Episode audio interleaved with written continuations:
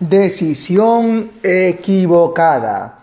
Dos pequeñas piedras preciosas vivían en el lecho de un torrente. Cuando les llegaba el sol, sobresalían entre las demás por su intenso color marrón. Solían conversar mucho sobre su futuro. Acabaremos en la corona de una reina. Cierta vez fueron recogidas por un hombre y estuvieron varios días en una caja, hasta que alguien las tomó y oprimió contra una pared, introduciéndolas en un molde de cemento pegajoso. Desde entonces solo pensaban en huir.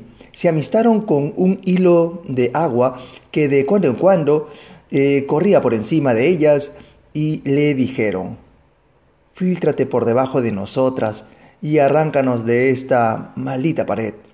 Así lo hizo el hilo de agua y al cabo de unos meses las dos pequeñas piedras cayeron al suelo y pudieron mirar lo que había sido su prisión. La luz de la luna iluminaba un espléndido mosaico.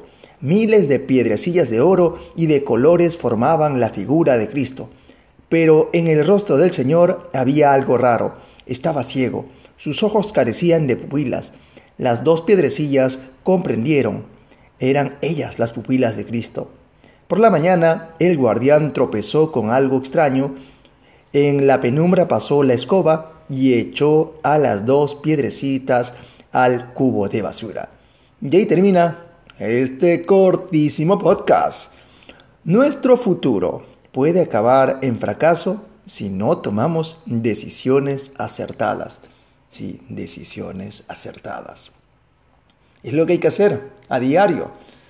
Em, yo sé que no se puede tomar decisiones acertadas de algún modo sin tener conocimiento, pero busca ayuda, consejo de otras personas que están por delante tuyo. Y si no las tienes, ve, de a poco, ve de a poco. Eh, en base a, a los desaciertos, se empieza a llegar a los aciertos. Nos vemos hasta el siguiente podcast.